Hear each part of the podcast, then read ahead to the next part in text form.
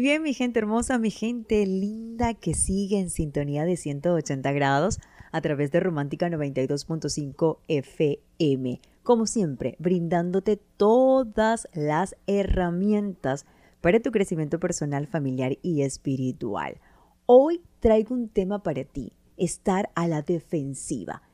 En algún momento de nuestra vida hemos reaccionado a la defensiva el interlocutor, bien sea tu pareja, tus hijos, familiares, amigos o vecinos, nos desean transmitir una idea o mensaje, pero no lo dejamos terminar el parlamento completo, sino que reaccionamos antes de tiempo porque voy a defenderme de aquello que imagino que vas a decir. Tu mente cree que te están atacando. Por eso reacciono con reproche, reacciono con ironía, reacciono con sarcasmo, reacciono con palabras o expresiones hirientes que lastiman a la otra persona. ¿Para qué? Para protegerme, para salvaguardarme. Por eso estoy a la defensiva. Esto es actuar a la defensiva. Actuamos de esta manera por prejuicios, por situaciones no superadas, por el momento en el que te encuentras o te encontrabas, porque la información que recibías era especialmente difícil de digerir por tu parte porque tenías algún asunto pendiente con quien hablabas, por heridas e inseguridades. Y a veces nos sentamos a hablar con nuestra pareja y nuestra pareja quiere decirnos algo. Estamos preparados con una metralleta para dispararte. Pero es que me está diciendo algo Virginia y me tengo que defender. Ya va.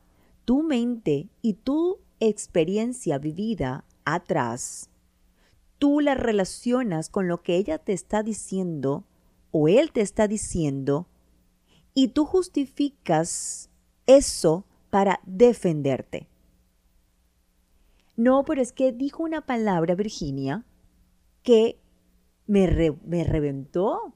Eso me lo decían y yo sé que cuando dicen esa palabra, por allí vienen. No, eso es lo que tu mente cree. Esa es tu idea preconcebida. Estás hablando desde la herida, estás hablando desde la experiencia pasada.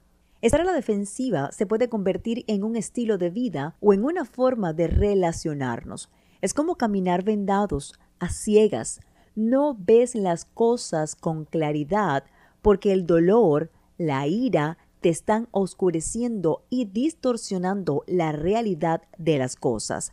Te hacen ver lo que no es y por ende te defiendes de lo indefendible. Nadie te está atacando. Tus ideas preconcebidas, tu herida te dice que te protejas de los peligros, cuando realmente quien te ataca no es el otro, sino tú mismo. Ah, ¿nos damos cuenta? A veces llega el esposo y le pregunta a la esposa, ¿te pasa algo? Nada. Y el esposo le pregunta, ¿estás segura? Claro, bueno, el esposo ante su respuesta tan a la defensiva, con ira, déspota, hace silencio. Luego la esposa le responde, le dice, como siempre, tú me ignoras. La otra persona dice, pero bueno, yo te pregunté como si te pasaba algo. Sin embargo, la otra persona le dice, pero ¿qué te pasa? Ah, la esposa responde a este esposo de esta manera porque ella se siente atacada. Y no, simplemente está preguntando si te pasa algo porque está viendo alguna reacción de ti, alguna conducta de ti, algún comportamiento, alguna actitud.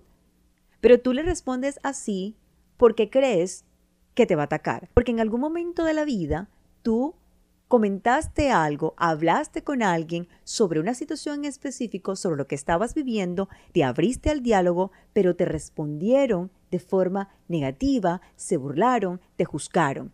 Y tú crees que al abrirte nuevamente con otra persona o te preguntas si te pasa algo, crees que va a actuar como la anterior. Y es allí cuando entramos a la defensiva. Cuando estamos a la defensiva, proyectamos en la realidad de hoy una realidad antigua que existió, que ocasionó daño. Eso no lo podemos obviar, omitir. Tu dolor, tu enfado, sí, fue real pero no hoy, ni con la persona que está frente a ti.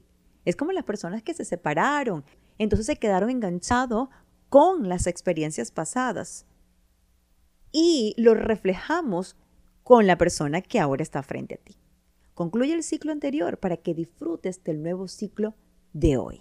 Pero ¿cómo dejo de estar a la defensiva? Es tu pregunta. Número uno, internaliza que las personas a tu alrededor no son tus adversarios. No están allí con una metralleta para lastimarte, dañarte, herirte. Es importante que comprendas que las relaciones interpersonales no son una batalla. Cuando asumes una conversación con alguien pensando que habrá un ganador y un perdedor, te pondrás a la defensiva. Porque obviamente no quieres ser quien pierda.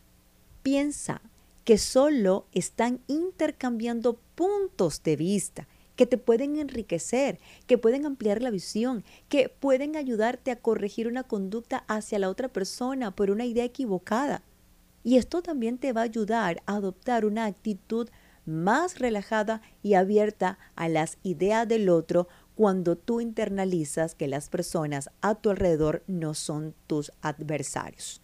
El hecho que responda a una eh, visión concebida que tú tienes en tu mente no significa que te está atacando. Simple y llanamente te está poniendo a la mesa su perspectiva con respecto a lo que tú estás mencionando. Número dos, cuando no comprendas el mensaje por amor a Dios, por favor pregunten.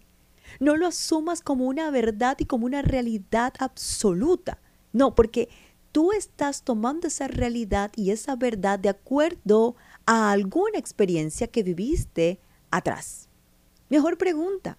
No te bases en suposiciones, porque estas te sustentan en tu visión del mundo, que no siempre coinciden con la de la otra persona. Cuando tú no entiendas alguna frase o un comportamiento te resulta extraño, en vez de sacar conclusiones, pregúntale a la otra persona qué fue lo que quiso decir. ¿Qué pasa cuando tú adoptas una información de la otra persona como algo absoluto y verdadero? Vas a actuar de acuerdo a lo que está ahí en tu mente y luego te vas a arrepentir porque atacaste, heriste, lastimaste cuando no era como tú lo estabas imaginando o pensando. Virginia, hace tiempo yo mm, tuve una mala experiencia con una relación y aquella pareja coqueteaba con los hombres por mensaje y eso a mí me afectó. Y ahora tienes una nueva pareja y habló con un amigo o con una amiga, pero de una manera amable, y tú lo interpretaste como un coqueteo y ahí actúas a la defensiva por una conclusión que tú hiciste anticipada. El deber ser es que tú te sentaras y dijeras, mira, mi amor, yo no sé, yo no sé si me estoy equivocando o esto y deja que la otra persona te exponga su posición. La tercera recomendación que te doy para dejar de estar a la defensiva es desarrolla tu autoestima. Trabaja en ella.